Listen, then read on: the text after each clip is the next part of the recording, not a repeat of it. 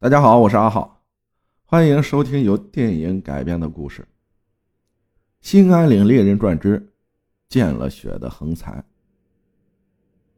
书接上回，一行人来到了小胡子家中，李长福进屋直奔主题，表明了自己的来意。小胡子听后大怒，说了多少遍了，祖产不卖，你们休想让我答应！面对瞬间暴怒的小胡子。站在一旁的商人头领明显脸色沉了下来，李长福赶忙开口再劝：“你可想好了，官爷给的可是五千现大洋嘞。为了个不知道在哪儿的金矿，还不如套点现钱，领着老婆孩子去山外享福。你说对不？”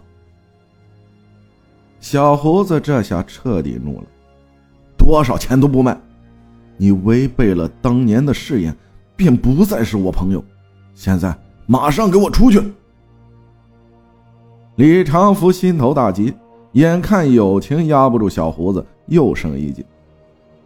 可如果你不卖，那些大爷就不在咱村办厂子。你怎么这么自私？就不能为我们想想吗？你让我怎么跟村长交代？你忍心看村里人受穷吗？一向大义的帽子盖了下来，李长福心头暗笑，不怕小胡子不答应。可小胡子的反应再次让他意外，冷笑一声：“哼，你们背叛承诺，出卖了我祖上的秘密，今后不准再踏入我家的土地。”一甩袖子。小胡子便是要送客，可他刚一转身就浑身一颤，低头看去，发现一柄刀尖从身后扎穿了他的身体。扭过头，小胡子正好看到目露凶光的村长正恶狠狠地盯着自己。既然你不识抬举，那就别怪我心狠手辣了。说罢，村长抽出利刀，又是对着小胡子的身子猛扎了几下。小胡子的媳妇儿听到声响，从里屋出来，望着眼前一幕，尖叫一声，作势要上前杀死村长，为丈夫报仇。李长福欺身而上，将小胡子的媳妇儿撞倒在地，跟着扑上去，死死掐住了他的脖子。一旁，小胡子的儿子受惊，大哭起来。李长福看了眼无助哭泣的孩子，又是朝站在门边的自家老婆看去，还愣着做什么？李长福这一嗓子可把老婆吓了一跳。反应过来的他，转而看向小胡子的儿子，五官逐渐变得狰狞。圣人头子带着手下走出了屋子。似在屋里发生的一切都与他无关。很快，屋里的动静变弱，直至最后完全没了声响。又是过了约莫一盏茶的功夫，满身是血的三人走了出来，在李长福的手里还捧着一个红色的木盒子。官爷，两两样东西找到了，都都都在这儿。李长福一脸兴奋地将木盒子递到了商人头子身前，瞥了眼李长福，商人头子的目光随之落在了盒子里，伸手将两样东西取出。盒子里的东西分别是两张纸，一张上面写着“鎏金和地契”，另一张上面画着一些难懂的符号，也不知道是个啥。商人头子将这画着难懂符号的纸收下，鎏金和地契则是重新放回了李长福捧着的盒子里。李长福大喜，他自然明白商人头子的意思，但还是故作不懂，试探性的问了一句：“馆长，这是？”地契留给你堵住狗嘴，我要的东西是这个。说完，商人头子转身走了出去，上马带着手下离开了。画面到这儿再一次完结，众人回归到了现实当中。两段回忆自然是大马猴的，他就是小胡子家里那只受伤被照料过的小猴子。得知了李长福发家的真相以及村长亲手杀人的事儿，村民们纷纷和他保持了距离，窃窃私语起来。李继兴则是愣在原地。到现在都没缓过劲儿来，说啥他也不相信自己的亲人是这样的人。哥，哥，我好想你！一道脆嫩嫩的喊声从李继兴身后响起，原来是李长福的女儿披麻戴孝的跑了过来。李继兴走上前去将妹妹抱起，不等他开口。小姑娘从怀里掏出了一张纸，递给了他。李继兴打开油纸，赫然便是那鎏金和地契。这下事实摆在眼前，李继兴纵然千万个不愿意，也不得不接受现实。四周围观的村民在那段记忆中也是看到过鎏金和地契，此刻被李长福的闺女亲手拿出来。原本还对那段记忆有些怀疑的村民，眼下完全相信了回忆的真实性。给我，李长福死了，这东西就应该是我的。看出情况不妙的村长做事就要冲向李继兴，抢夺鎏金和地契。村民们都知道了真相，村子肯定是待不下去了。村长此刻只想赶紧将鎏金和地契抢到手。然后逃离村子，去过有钱人的日子。可村长刚跨出一步，牢笼里一直安静没动静的大马猴突然暴起，估摸是认出了村长正是杀死小胡子的那人。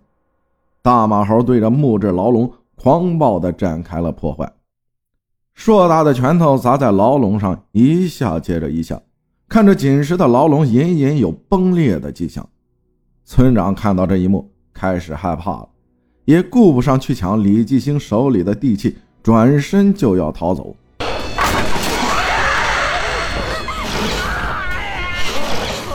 牢笼在大马猴的狂轰下再也支撑不住，整个崩开，重获自由。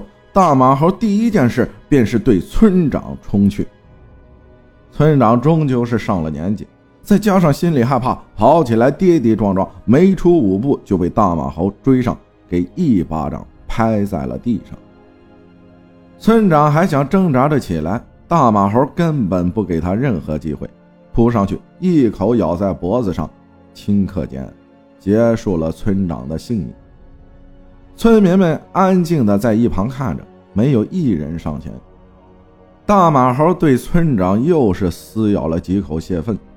跟着起身，发出了一阵怪叫，看了眼刘二爷，随即一跃上了房顶，三两下跳了个没影。谁也没想到李长福竟是这般发的家，一向慈眉善目的村长，居然为了钱害了小胡子一家的性命，当真世事无常。村里的事儿解决，刘二爷没有多待，当晚就要离开。村民们纷纷相送。众人送到村口，刘二爷回头望了一眼他们，拿出烟纸卷了支烟，点上，猛地吸了一口后，也没说话，就这么朝着山里走去。李继兴望着刘二爷离去的背影，眼中有着一丝犹豫，低头看了看还捏在手里的地契，似最终下了决心。三婶。帮我照顾好我妹子。将小姑娘送到身旁妇人的手里，李继兴快步朝着刘二爷追了上去。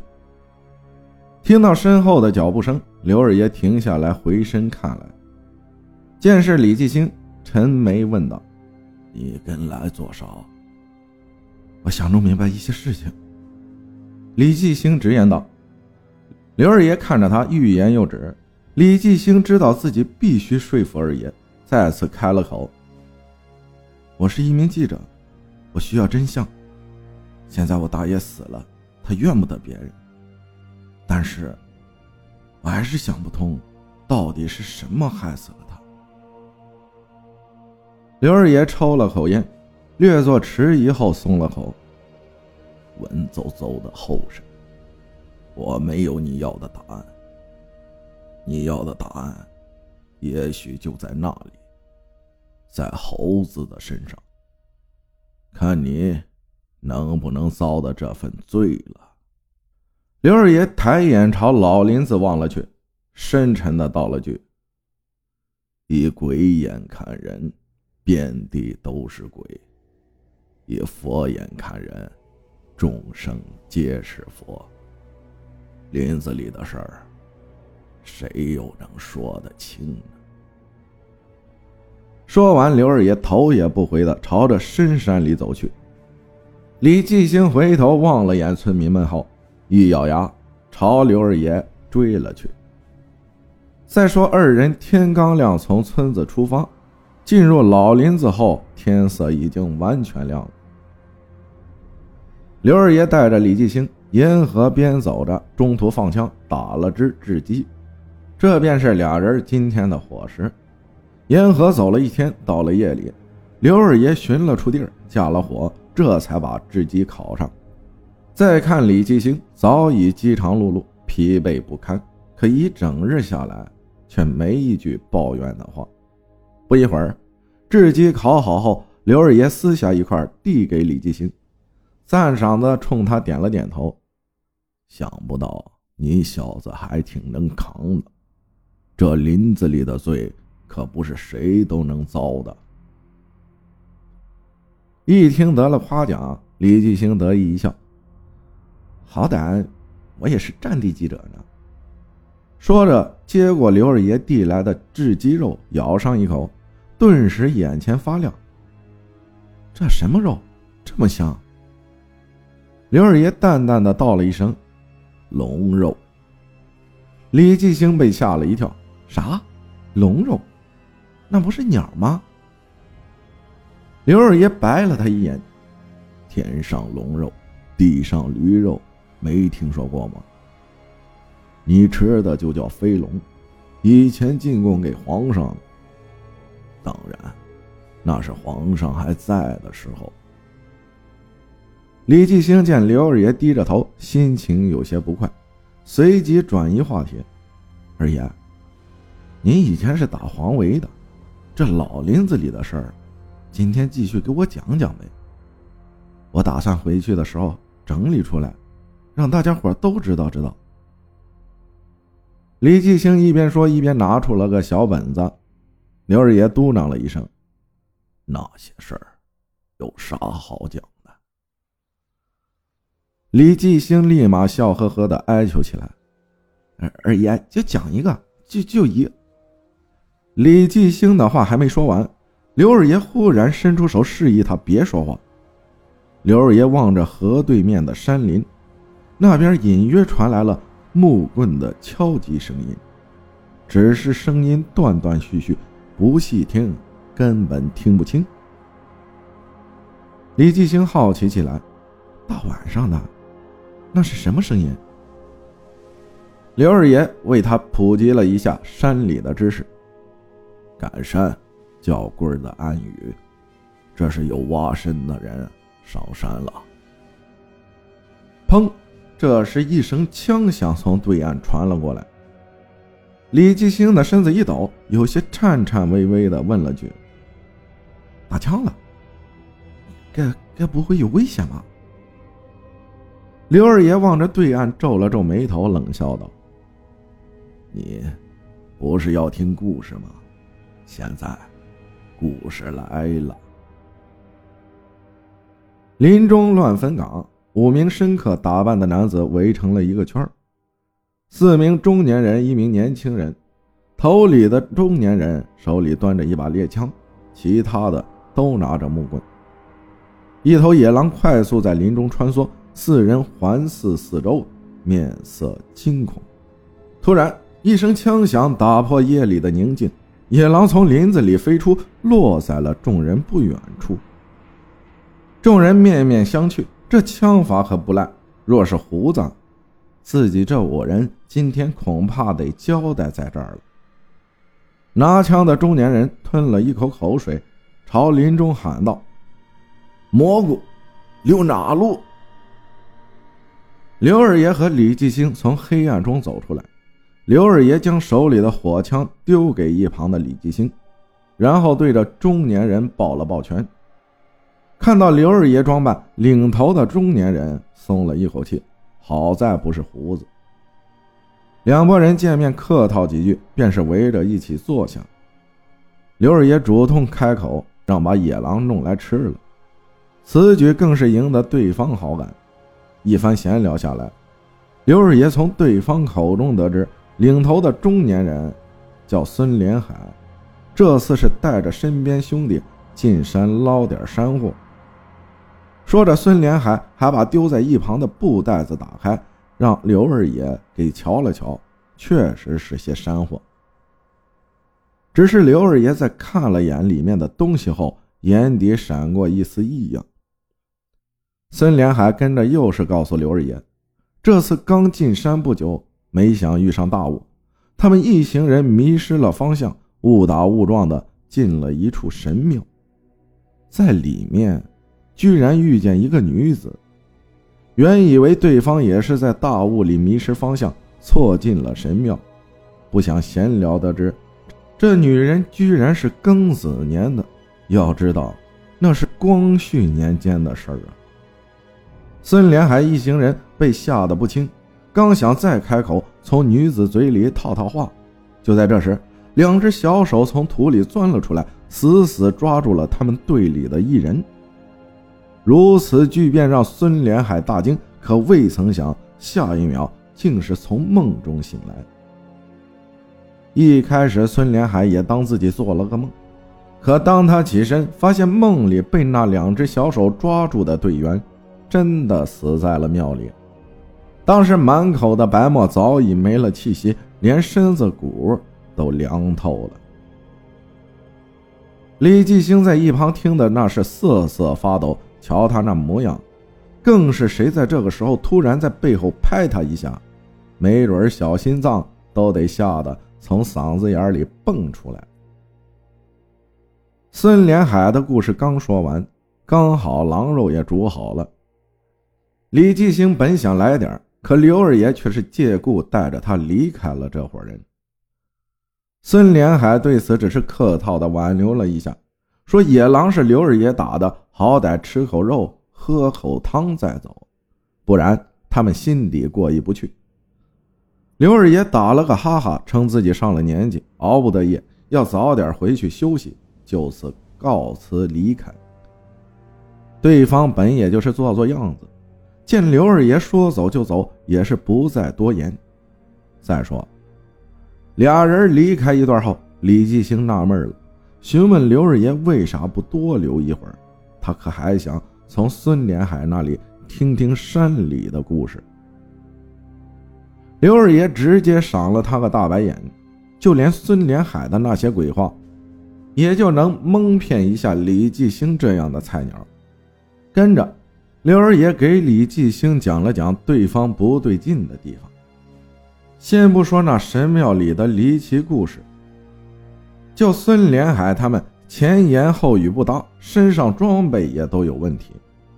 刘二爷暗中查看发现，孙连海他们虽然问棍在身，但腰里缠的却是刀别子。刀瘪子，俗话说，腰里别刀，不留无宝地。这帮人可不是挖参的，他们应该是南方来此盗墓憋宝的老客。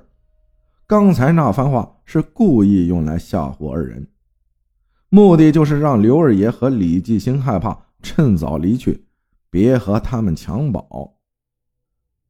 李继兴正在领会刘二爷的话，后方却是响了枪，两人齐齐的回身看了去。今夜显然是注定无法平静。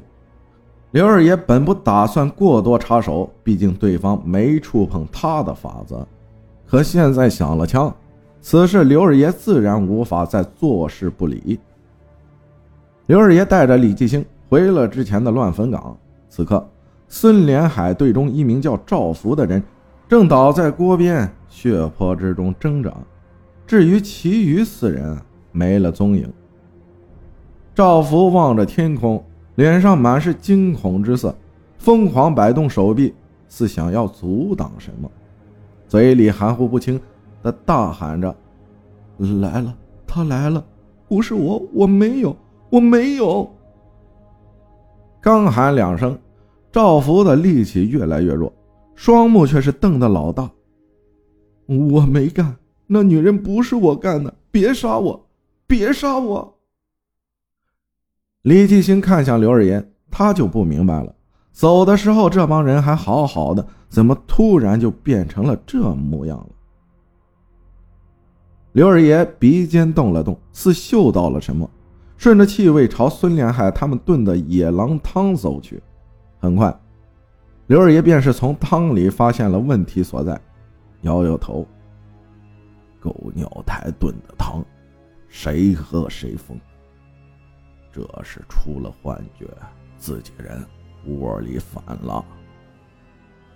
李继兴正庆幸刚才二爷走得急，自己没喝汤，可低头却发现赵福那动静变小了，嘴里还嘀咕着什么，随即轻喊了一声：“二爷，你看他。”刘二爷弯身蹲到了赵福身旁，看他只剩一口气吊着，但眼神变得清澈。像是从幻术中醒来，忙说道：“不想死了暴尸山野的话，就把真话说出来。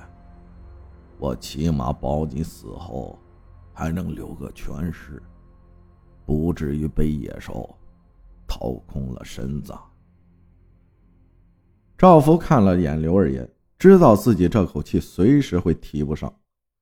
孙连海他们是指望不上了。能有个收尸的已然算是万幸，索性把真相一点点的道了出来。原来，他们一行人确实去过了一处庙里，但根本不是孙连海口中那座玄到让人发慌的神庙，而是一座破庙。在那里，他们还做下了一起伤天害理的勾当。从赵福口中得知，他们一行人这次是收了钱。到山里来打探人面树的所在。进山起雾是真的，遇见庙宇是真的，在寺庙里遇见女人也是真的，只是之后的话全是孙连海瞎编出来的。他们当时进了那破庙，发现里面有个女人，这女人神神叨叨，怀里抱着一个木头娃娃，就在庙里来回晃荡着。一开始。孙连海他们也没在意，毕竟对方是个疯子。只是当他们说到人面树的时候，疯女人却接了话，在一旁喃喃自语的说了句话：“人脸树，大人脸，有人来找你了。”孙连海一听女人的话，立马让赵福上去探探口风。赵福上前询问，疯女人又是说了句：“北边过河。”大脸盘子树得到了想要的消息，也不管疯女人说的是不是真的，起码有了个方向。赵福随手丢了块饼给疯女人，便是不再管她。当晚，众人就在庙里睡下。次日一早，天刚亮，赵福第一个醒过来，迷迷糊糊的他听到了疯女人的惨叫声。赵福刚起身。发现，在昨晚疯女人坐的地方掉了一块铜锁。捡起铜锁后，赵福循着声音找了出去，在破庙后看到孙连海的外甥二愣子正压在疯女人身上施暴。赵福赶忙将孙连海叫过来，可谁知孙连海过来看了一眼后，也没责怪自家外甥，只是告诉二愣子，完事后手脚干净一些。然后就回庙里去了。说到这儿，赵福没了动静。当刘二爷和李继兴看过去的时候，发现他瞪大双眼，没了气息。